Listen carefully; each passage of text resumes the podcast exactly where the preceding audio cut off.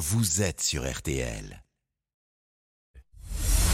Julien Cellier et Cyprien Sini ont défait le monde dans RTL Soir. Et oui, il est 18h, passé de 40 minutes, vous écoutez RTL Soir et on va défaire le monde maintenant avec Cyprien Sini, Isabelle Choquet et Laurent Tessier. L'info différemment, autrement, sous un autre angle avec euh, toute la bande jusqu'à 19h. Et voici le menu Cyprien. Ce soir, on défait le blanchiment. Comment l'argent de la drogue est-il réinvesti dans le circuit légal? Trucs et astuces de voyous. Je vous préviens, vous n'êtes pas au bout de vos surprises. Au menu également, l'Assemblée nationale qui a un problème informatique, le premier voilier de l'espace et une chirurgienne à la voix d'or. On défait le monde de la quotidienne, c'est parti. On défait le monde dans RTL Soir. Et voici le son du jour. On a occupé le terrain. On se relaie avec euh, des mamies et tout. Moi, je suis de garde de nuit jusqu'à 2 heures du matin. Kaina, c'était votre invité de 18h15, Julien. Des habitants des campanules à Marseille luttent à leur façon contre le trafic de drogue. Un trafic évalué en France à plus de 3 milliards et demi par an. De l'argent sale que les voyous doivent réintroduire dans le circuit pour le rendre légal. C'est ce qu'on appelle le blanchiment et ça permet d'éviter de se faire pincer par les agents du fisc notamment. Alors comment s'y prennent-ils? Par quels moyens peut-on rendre de l'argent sale complètement propre? Pour le savoir, on a appelé le journaliste Jérôme Pierra. Il est auteur de Parrain de cité, enquête chez les millionnaires du trafic de stupes. Alors, il y a des dizaines de techniques pour euh, blanchir de l'argent. On en a choisi trois assez étonnantes. La première, c'est celle du voyou qui gagne au jeu. Vous allez comprendre. Le, traditionnel gagnant, super gagnant au tiercé ou au loto, évidemment, ça existe toujours. Donc, ça fonctionne hein Vous allez fréquenter le feu Francis le Belge, c'est un des derniers grands voyous marseillais. Justement, il a été tué dans un course par course, comme on appelle ça. Hein. Là, on suit le, le tiercé, où il rachetait tous les tickets gagnants de la salle. Vous les payez un peu plus cher. C'est-à-dire que le gars, quand il a gagné 100 euros, bah, vous lui dites donne-moi ton ticket, je vais t'en donner 110. Et donc, évidemment, si vous êtes contrôlé, vous allez dire bah, j'ai joué 10 euros au PMU et puis j'en ai gagné 110. Donc, ces 100 euros-là sont blanchis parce que vous, vous les avez donnés euh, de la main à la main au vrai gagnant et puis vous récupérez vous la somme euh, qui vient du PMU. Donc les types écumes, les points de jeu, là, de passer votre journée où vous payez un gars pour le faire euh, devant le tabac tous les jours et vous interpellez tous les gagnants. Hein. Puis ils vont racheter un peu au-dessus de la somme. Tout le monde est gagnant. Ouais, alors ça, à grande échelle, c'est quand même compliqué à, à réaliser, non? Euh, C'est pour ça qu'il y a d'autres méthodes, comme celle de l'achat d'un kebab, d'une onglerie ou d'un pressing. Explication. On va prendre n'importe quel exemple, une sandwicherie. Alors voilà, j'ai ma sandwicherie, je vais me dire, bah écoutez, euh, j'ai euh, 10 000 euros, 20 000 euros, 30 000 euros à blanchir par mois. Donc cet argent liquide, vous allez les mettre dans la caisse et puis vous allez déclarer que vous avez vendu euh, 200 sandwichs dans la journée. Évidemment, vous allez acheter le pain qui va avec, euh, la viande qui va avec et vous allez euh, la redonner gratuitement à quelqu'un d'autre pour avoir une impression de consommation. Il faut que tout soit cohérent. Et puis si vous avez pris un petit crédit à la banque, et ben vous allez le rembourser comme ça au fur et à mesure. Puis vous allez voir votre banquier, vous allez regarder. Mon premier commerce marche bien, on pourrait peut-être en ouvrir un deuxième. Je vous mets le premier en garantie. Et puis vous pouvez en monter deux, trois, quatre, cinq, six. À la fin, gagner 20, 25 000 euros net par mois euh, en cumulant des salaires dans toutes ces petites entreprises, en payant vos impôts. Et puis ça va passer crème, comme on dit chez les jeunes.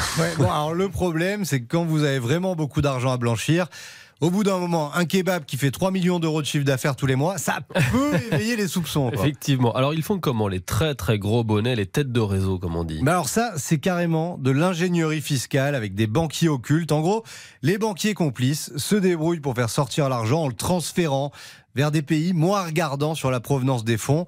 Ensuite, soit vous montez des boîtes fictives dans les pays en question, bah soit vous avez la technique du prêt. Si votre argent, vous le mettez dans un pays étranger et que vis-à-vis de l'administration fiscale française, évidemment, vous pouvez pas prouver que vous aviez gagné 4 millions d'euros, euh, je vous dis n'importe quoi, euh, au Pérou, eh ben, en revanche, la banque péruvienne, sais pas si c'est au Pérou hein, que ça se passe, la banque péruvienne, par exemple, va vous faire un prêt de 4 millions d'euros. Vous, vous mettez vos 4 millions d'euros sur son compte, hein, via le banquier occulte, qui va finir par vous le placer euh, dans un compte bancaire euh, en Amérique du Sud, et la banque va faire comme si vous aviez pas d'argent. Elle, elle sait que vous avez 4 millions d'euros chez elle, donc elle a la garantie d'être remboursée, et elle va vous faire un prêt en France de 4 millions d'euros. Officiellement, bah, au pire, l'administration fiscale, vous lui dites, bah, j'ai pas remboursé, la banque péruvienne, j'y arrive pas, j'ai pas d'argent, pour l'instant, bon, pas saisi, c'est leur problème, c'est pas le vôtre. Et puis la banque péruvienne, bah, en fait, elle a votre compte chez elle qui rembourse, euh, voilà, le prêt qu'elle vous a accordé. Et ça, personne n'y verra rien. Et des techniques comme celle-là, il y en a des dizaines, toutes plus subtiles les unes que les autres. Et on remercie le journaliste Jérôme Pierra, auteur de Parrain de Cité, pour ses explications ce soir. RTL, sous les Allez, radars. on va défaire maintenant l'info qui est passée sous les radars. Enfin, sous les radars euh, de la plupart des journalistes, pas ceux très très très aiguisés d'un certain Laurent Tessier. Bah, même celle de ceux d'Isabelle aujourd'hui. Ah, c'est Oui, Isabelle. c'est Isabelle, c'est le radar On d'Isabelle change qui a les fonctionné. habitudes dans cette, euh, dans cette émission. En fait, il y a un match entre les deux. On innove. Là on aussi explique, pour les hein, radars. Je sûr. concentre sur l'info pour briller. Voilà.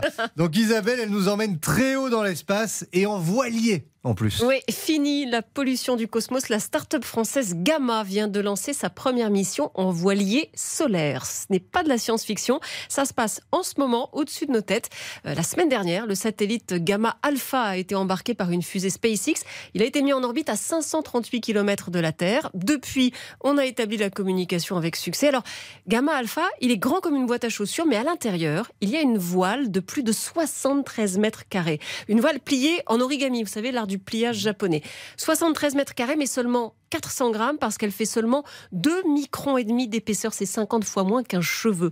Dans trois mois, au printemps, cette voile, elle va être déployée et le satellite sera propulsé. Alors, pas par le vent, hein, bien sûr, il n'y a pas de Mistral dans l'espace, mais par les photons émis par le soleil. Fou ça. Deux autres missions sont déjà prévues pour aller encore un petit peu plus loin, vers Mars, vers Vénus, avec du matériel d'observation en plus, parce que Gamma pourra emporter un ou deux kilos d'équipement.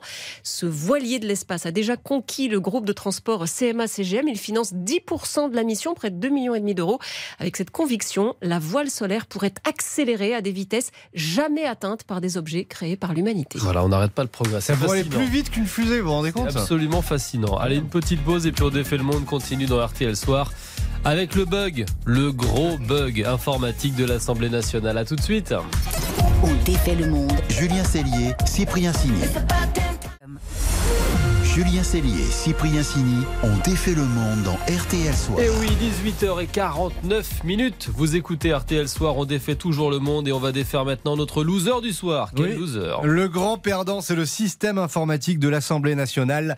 Erreur 404. Hier, au moment du vote de la loi sur les énergies renouvelables, Isabelle. Oui, séance présidée par la macroniste Yael Braun-Pivet. Je vais mettre aux voix le projet de loi.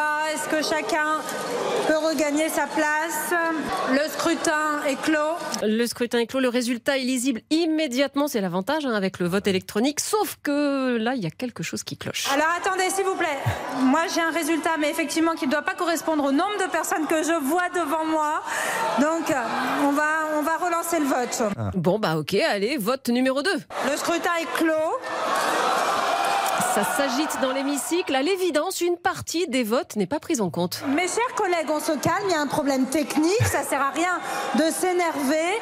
Le premier scrutin indiquait 315 votants. Vous pouvez constater avec moi que vous n'êtes pas 315 dans cet hémicycle. Eh ben non, ils sont beaucoup plus. Alors, les administrateurs essaient de résoudre le problème. Le député RN Philippe Gosselin, lui, en profite pour prendre la parole. Lorsque les résultats peuvent être à ce point serrés.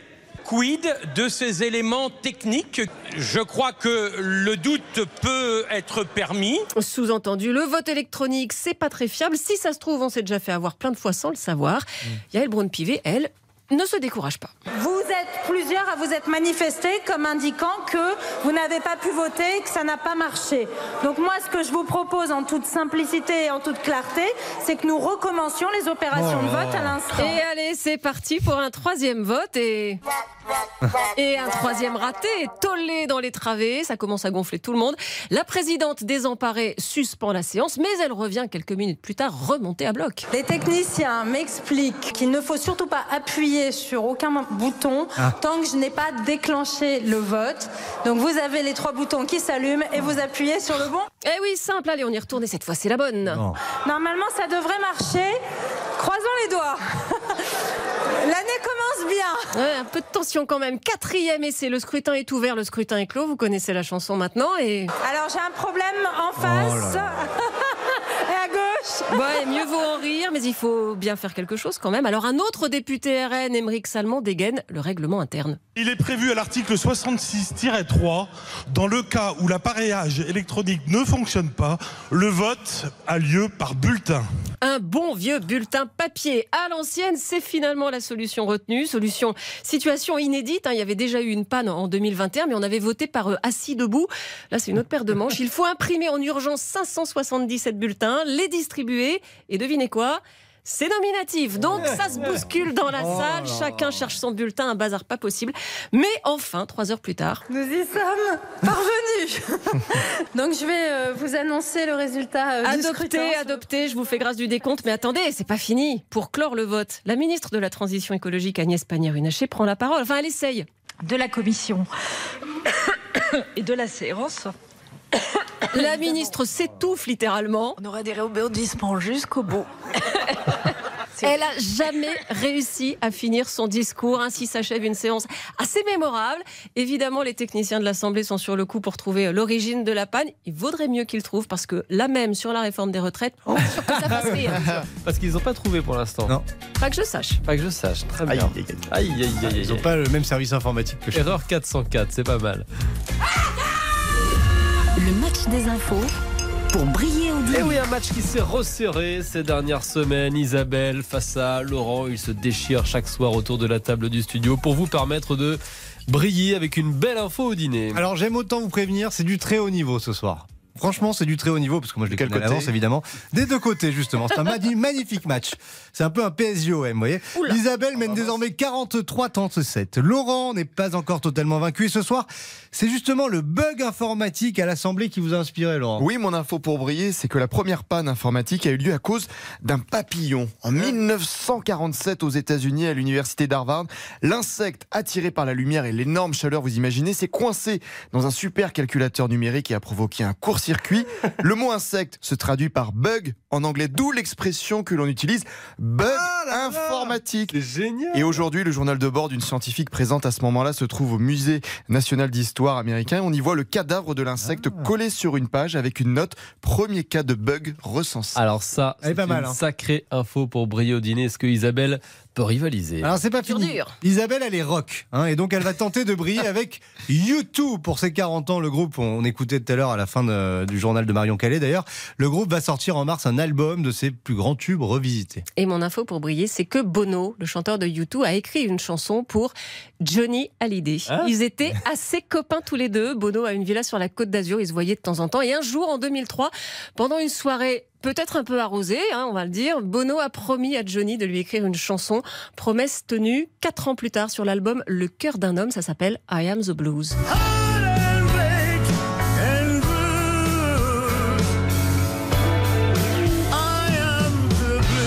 On reconnaît la patte Bono. hein. On reconnaît la patte Ouais, Bono. Ah génial, Il aurait pu la chanter. Ouais, c'est vrai, ouais. Alors deux grosses infos. Franchement, vous êtes pas bien, Julien. Moi, j'aimerais pas être à votre place. Hein. Non, bah dans ces cas-là, il y a une solution toute simple. Eh oui. Un bon vieux match nul. Ah ouais, non, mais c'est mérité. Franchement, vous avez été très bon.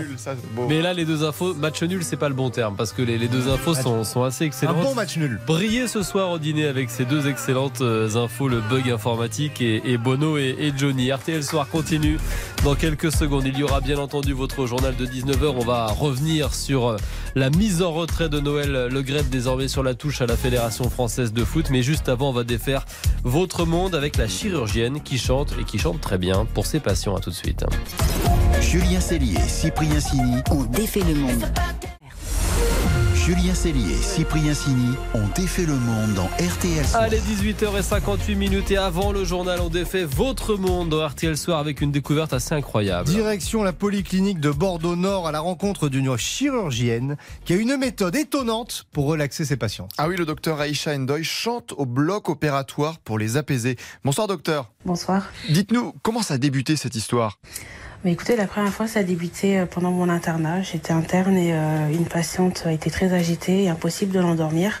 Et à ce moment-là, j'ai eu cette idée de lui chanter une petite chanson pour essayer de l'apaiser. Et ça a très bien marché parce que euh, elle a été captivée par ma voix et s'est concentrée dessus, ce qui a permis de la perfuser, de l'endormir paisiblement. Et à partir de là, j'ai commencé à le faire pour toutes mes patientes qui étaient stressées avant leur, euh, leur anesthésie. Parce que vous étiez chanteuse déjà? Oui. Alors j'ai chanté un peu pendant mes études, effectivement, j'ai fait quelques petites scènes euh, et ça me permettait euh, de, de continuer un peu de chanter euh, pour un public un peu différent. Et généralement, vous leur chantez quoi, vos patients? Plutôt de la soul, alors Alicia Keys, ça peut être Aretha Franklin, euh, Ray Charles, et puis des chansons françaises aussi, euh, Charles Aznavour, Céline Dion, un peu de tout en fait finalement. Et c'est pas banal. Comment réagissent vos patientes? Alors souvent elles sont étonnées, puis euh, du coup ça les captive et elles m'écoutent jusqu'à ce qu'elles puissent s'endormir. Et au réveil sur- surtout elles se réveillent apaisées. et elles, euh, voilà, elles s'en souviennent euh, à chaque fois et elles en sont très contentes. Vous le faites systématiquement ou c'est fonction de l'état du patient ou à la demande, je ne sais pas? C'est en fonction de l'état de la patiente, euh, du contexte également, parce que je, suis chirurgienne, euh, gynécologue et scénologue, mais je fais beaucoup de cancérologie, donc c'est vraiment des patientes qui sont dans un contexte très particulier, assez stressant. Et puis il y a d'autres patientes qui sont tout simplement stressées par l'anesthésie, qui ont une petite phobie euh, du système hospitalier, et c'est à ces, à ces patientes que je le propose. Et alors, bon, vous n'allez pas y couper. Est-ce qu'on peut vous demander de chanter une chanson?